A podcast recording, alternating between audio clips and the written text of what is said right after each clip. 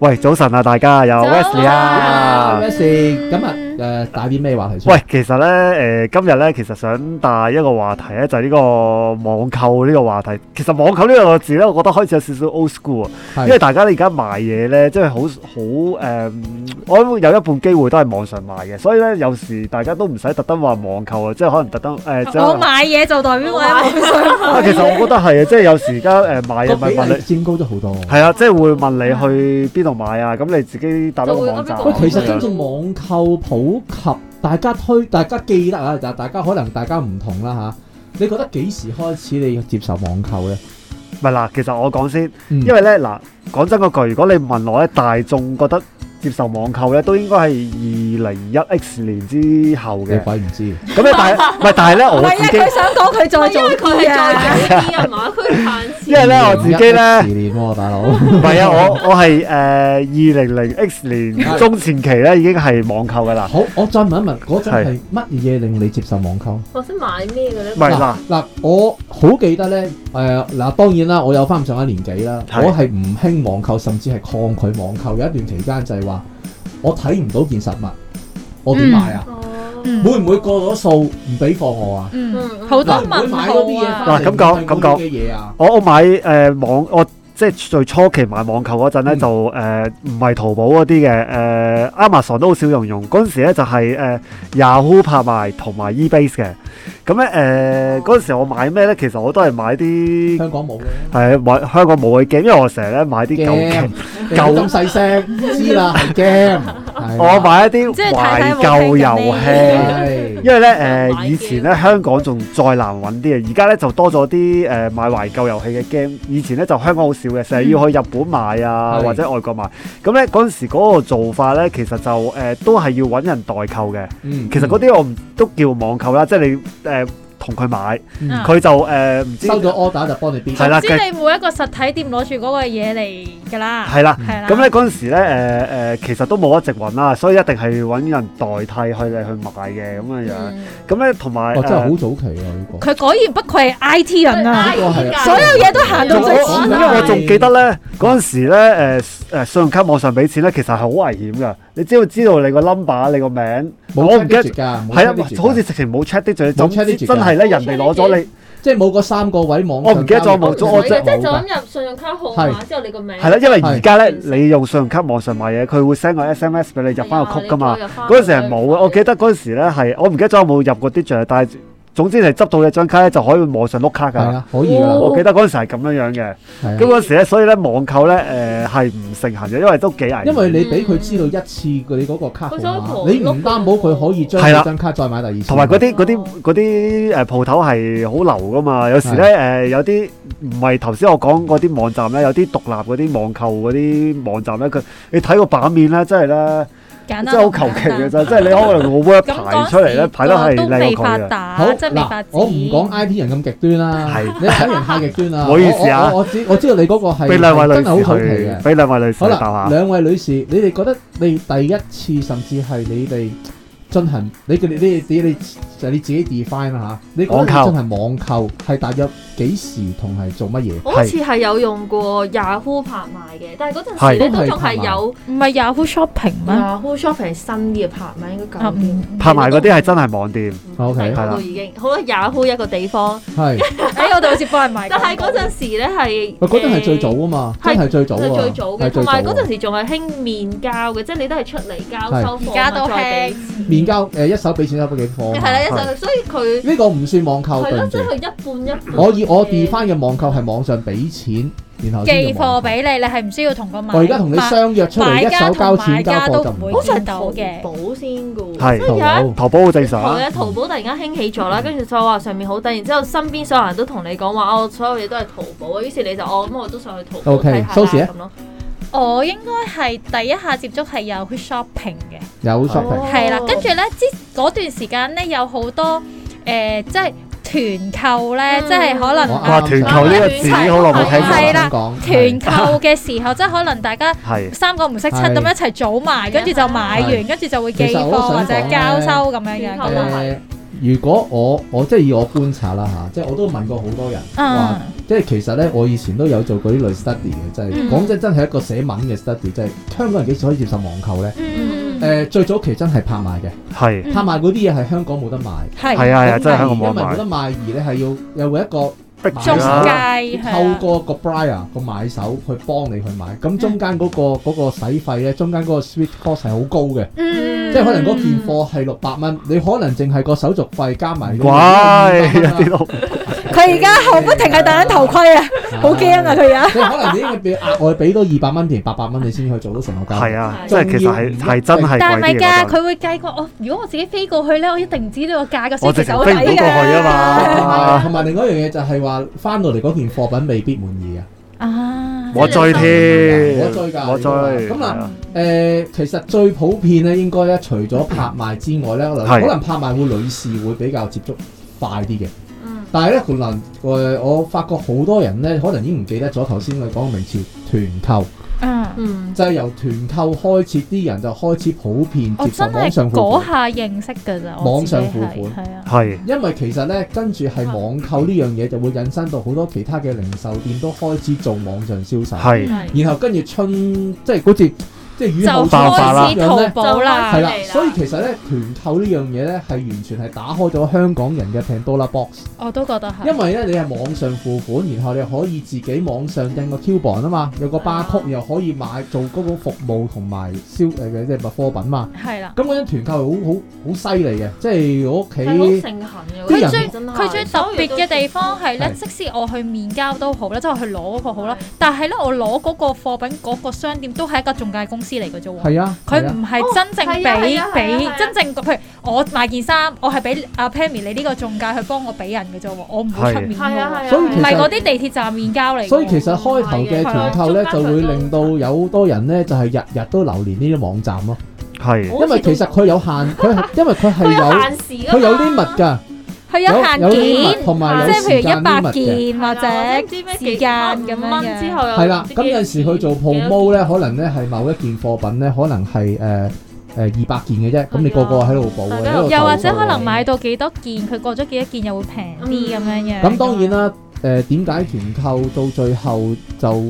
即係消沒失？落當然咧就係、誒拆帳問題啦，嗯，即係嗰個中介公司同嗰個供應嗰個人拆帳問題啦，嗯同埋咧香港人已經開始覺得有啲團購開始貨不對版嘅情況出現啦，都多啊，有其實嗰係時後期係都多多到不得了係嘅啊。咁因為直至良到莠不齊啦，已即經係所謂叫做玩爛咗個市啦。咁嗯而家咧連冇人再出團購噶啦，即係唔好就話轉平移咧就係每一個鋪頭自己去做係啊一個網上平台，因為個技術已經開始成熟啦。嗯網上保安即係學校嘅時話齋，係依家我哋有好多種唔同嘅方安心好多，而家安誒心去做好一個多，安全嘅網上交易啦。係咁當然啦嚇，網上交易仍然仲有一個風險。係當然啦嗱，始終始終都係有風險嘅。咁其實啊，所以咧問題就而家在於嚟啦。誒、大家會覺得有邊啲嘢你係會進行網購，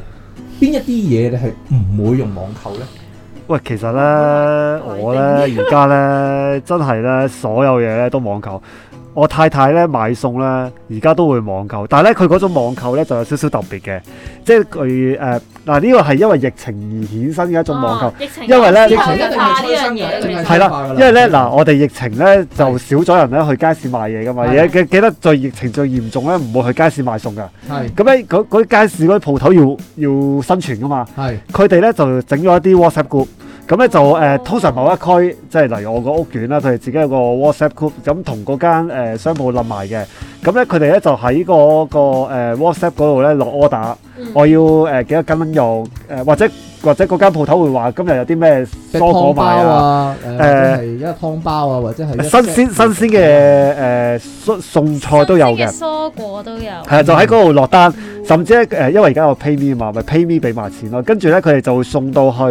屋苑嘅附近，就大家去攞咁樣呢個又樣。係最新衍生出嚟。係啦，呢、個都上網嘅，因為你俾錢都係佢哋上係網會俾用噶嘛。 WhatsApp 或者識路嘅方法去做呢去個買啦，呢交個易易理銷售解啊同啦交。易。咁誒、不如調翻轉問啦，而家係有啲乜嘢嘢你係係啊，唔會我網購誒其實我一路唔出聲，就係我自己喺度思考緊，我哦我自己有啲乜嘢嘢係冇網購嘅。誒，暫時我真係新鮮，即係如哦果講屋企啦，啦，新鮮嘅蔬果，嗯係誒嗰啲係冇網購唔係啫，應該咁其講他啊我都可以做如到果我網唔購嘅。網購嗰啲嘢咧，即係話我落去樓下已經買到嘅，即係例真如係我落去方嗱便超嘅嗯嗱我落去超級市場或者去誒七十一，唔唔係喎，超級市場我都買到或者紙 OK 巾便利啦店，但我都會網購嗱嘅嗱，喎。我俾提示 大家，我俾提示大家，大家喺網購每一單交易嘅 limit，通常你最盡去到幾多？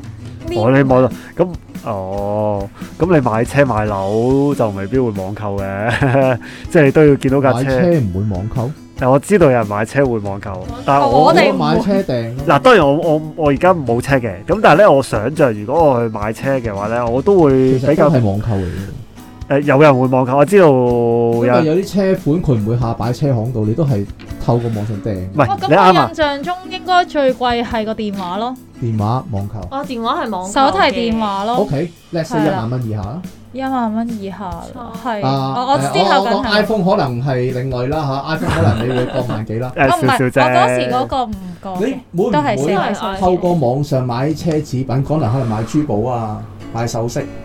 買黃金？誒、會唔會喺網上你講到呢個就真係唔會嘅，點解啊？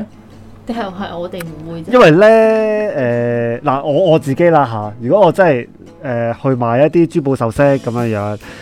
我始終覺得咧去金鋪你見到咧誒、會好少少嘅，因為網上邊咧嗱當然啦，有啲誒、呃可能珠寶或者一啲大牌子嘅金行，佢可能都會網購嘅。咁但係咧，因為有時珠寶首飾嗰樣嘢，例如誒誒、呃可能你當佢送俾人啦，或者即係即係係嗯即係話啲婚宴嘅時候你要用啦。咁你其實咧，你係誒、呃要好需要，真係實際上睇個誒、呃、個實物，覺得得唔得睇啊？誒誒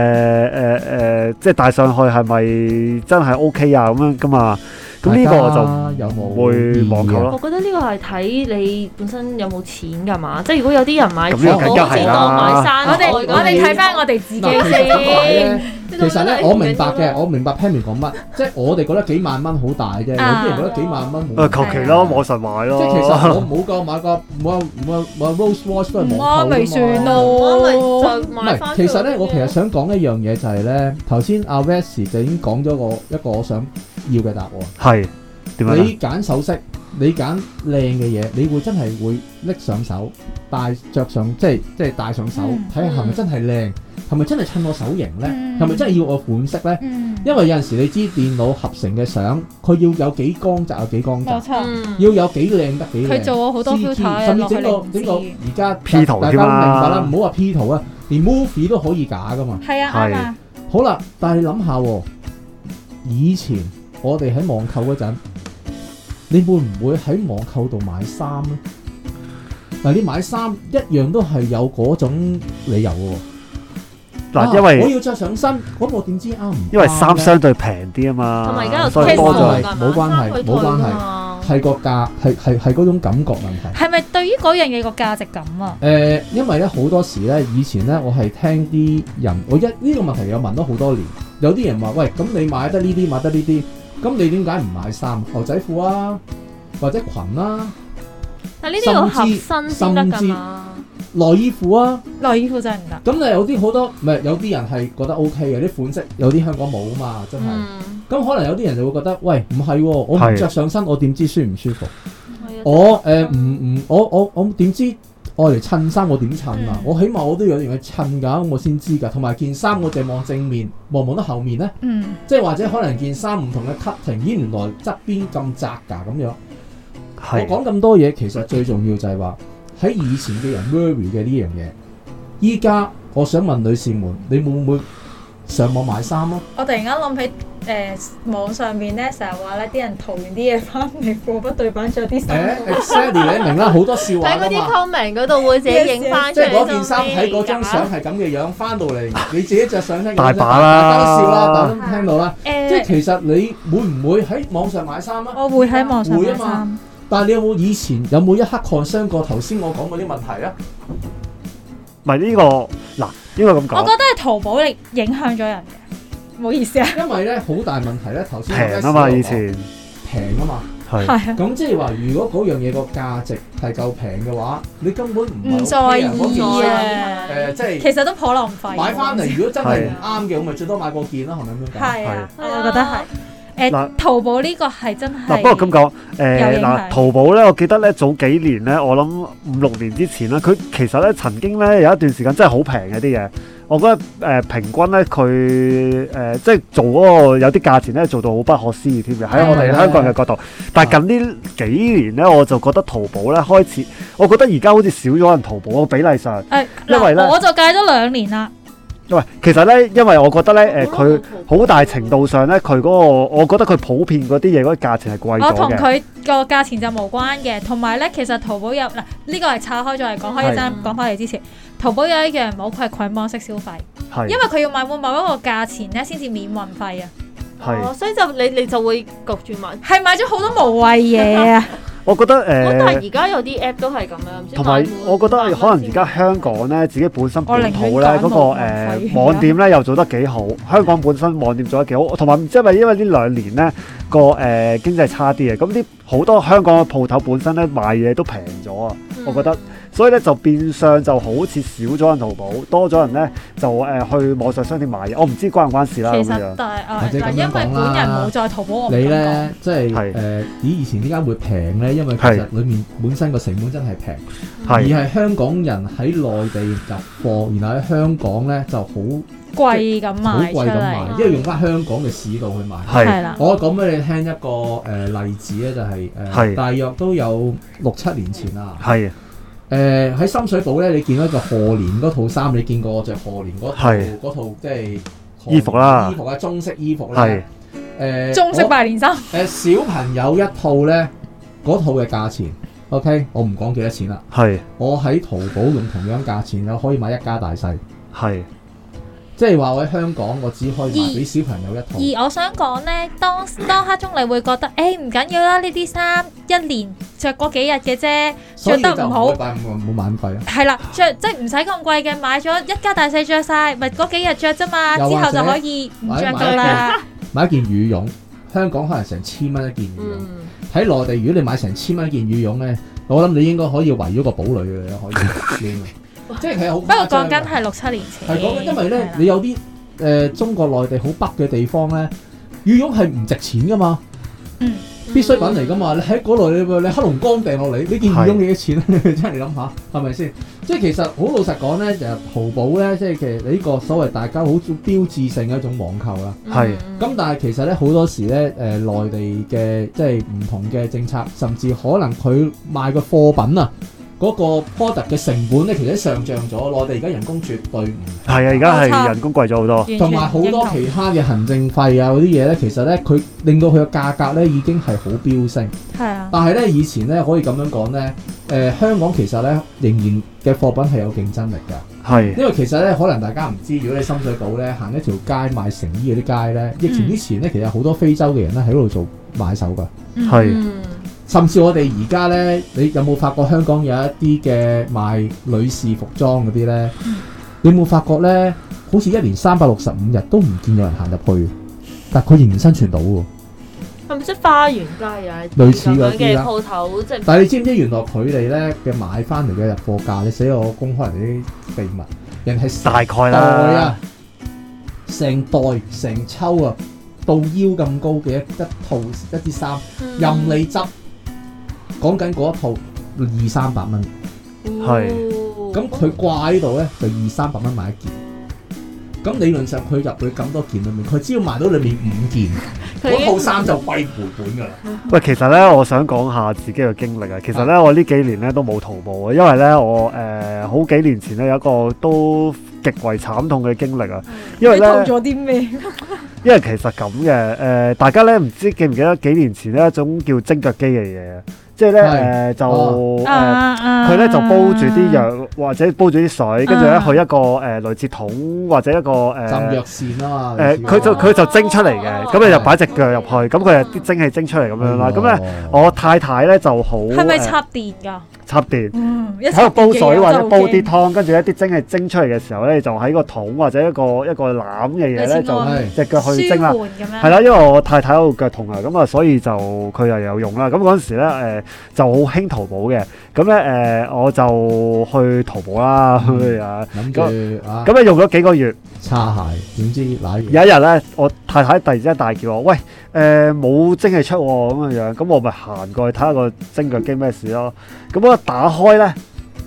跟住啲水咧就向住我噴嘅。哇！係啦，咁咧嗰陣時咧，誒、我即係其實咧，我都唔知我自己傷到邊度，這是咧一個家誒居意誒外。呃最最主要咧係右手。咁咧誒，我嗰陣時就淨係識得就淋啲凍水啦，咁樣係咁我經太常我太太即刻報警嘅，咁啊就誒誒、即係送咗我上白車咁樣樣，咁佢去誒、入到醫院檢查咧，即係好彩咧，都係啲皮外傷嚟嘅啫，嗯即係誒呃右手就誒、就冇入到眼，都爭少少入到啊嗯係眼，啊好彩我因為戴住正常嚟講你烏埋去睇嘛，係啊，好彩我嗰時戴住眼戴鏡咧，咯，戴眼鏡係啊，咁啱真係戴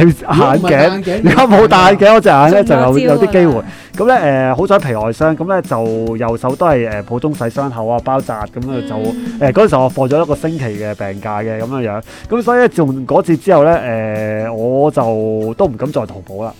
即係有呢個咁尤嘅其是慘電痛經器啊，我係啦，真係電器覺得大家真啊係要好認真小心。嘅，我淘咗咁多年淘寶，我真係從來冇淘過電器。唔係因為我咧，驚有時啊嗱，其實咧，我我真係唔係話內地嗰啲品牌點，即係如果內地嗰啲大品牌可能都冇乜嘢啦。咁但係有時。大家 QC 個 standard 係有唔同係啦，係啊因為 QC standard 唔同，同埋你係唔知佢嗰個係真貨定假貨，因為佢即係淘寶嗰個網店咧就咁擺出嚟，就算佢話佢自己係內地大牌子，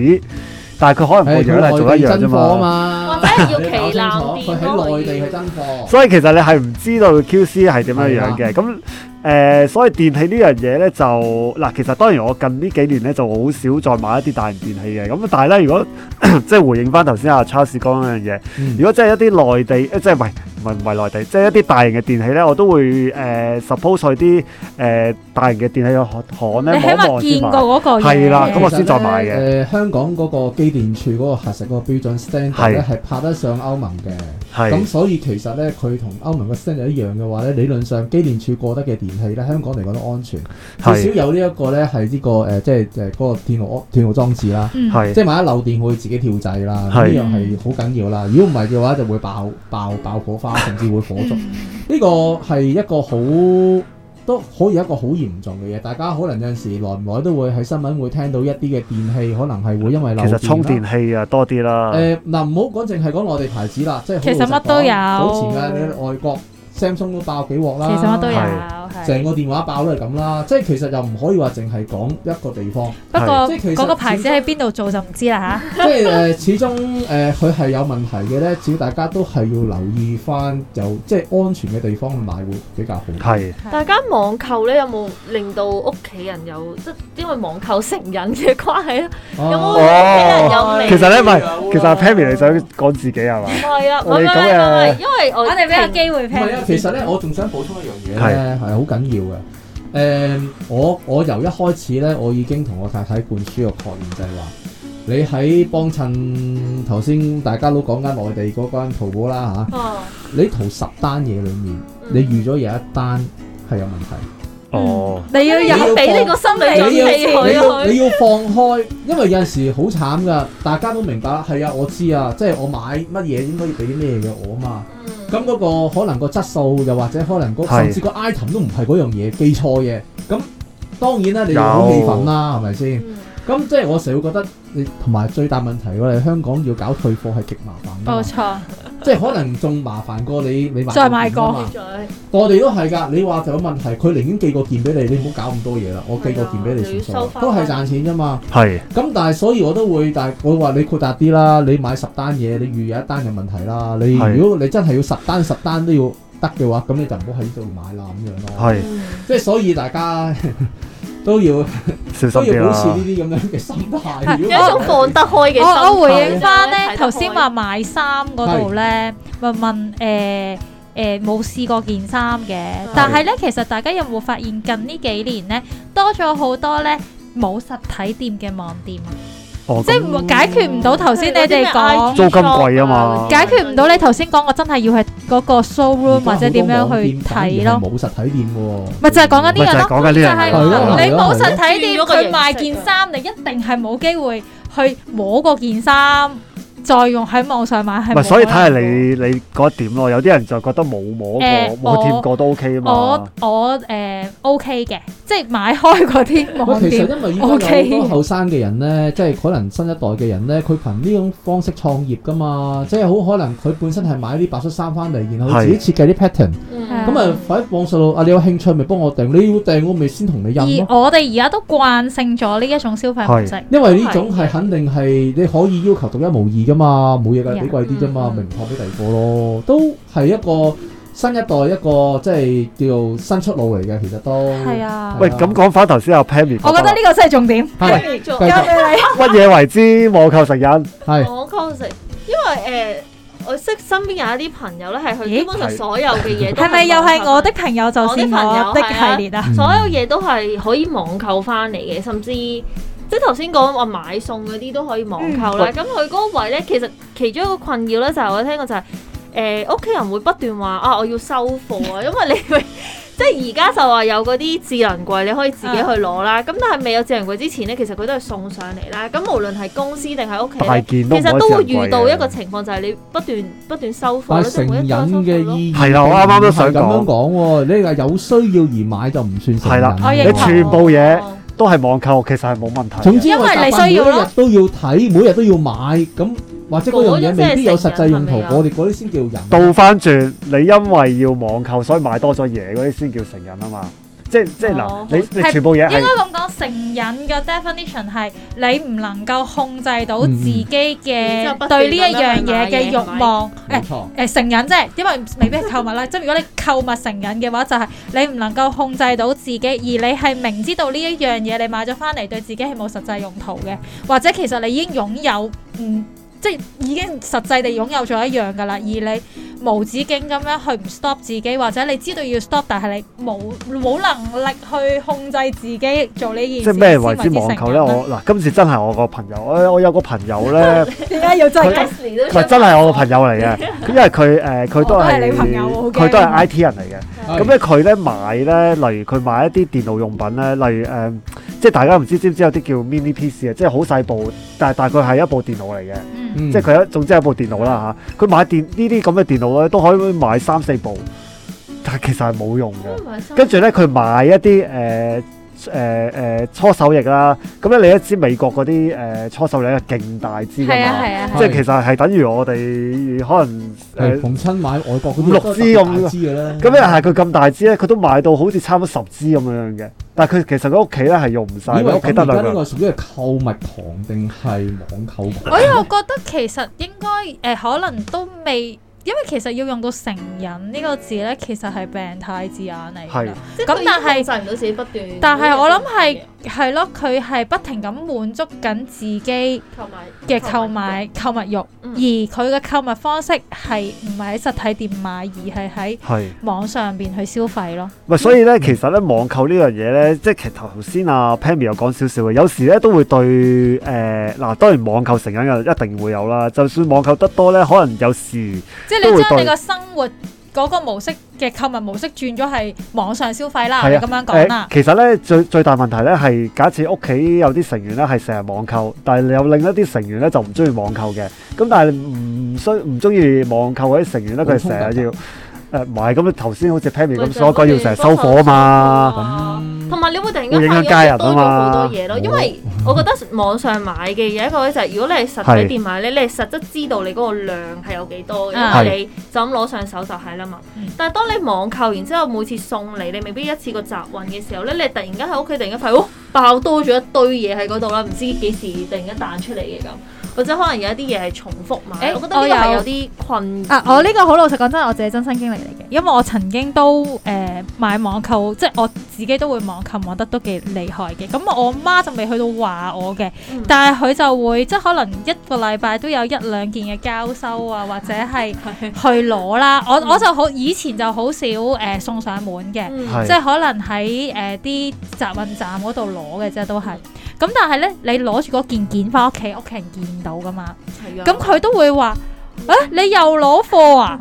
喂，你又買啊？你買咪就係呢咩啲啊？咯即係誒，所以即係佢未必係去到會，因為都係使自己錢，明白咁佢唔會話你啲乜嘢，但係佢都會覺得係，即係佢有時言談間都會講誒係啦，誒佢誒成日買都網購㗎唔係唔係最緊要佢唔係成日都咁講嘅，佢買衫嘅速度係快過佢清理抌衫嘅速度，喂呢即啲係我啊，哦咁樣我成日都俾我呢個唔媽關網購事喎。喂，同埋唔係其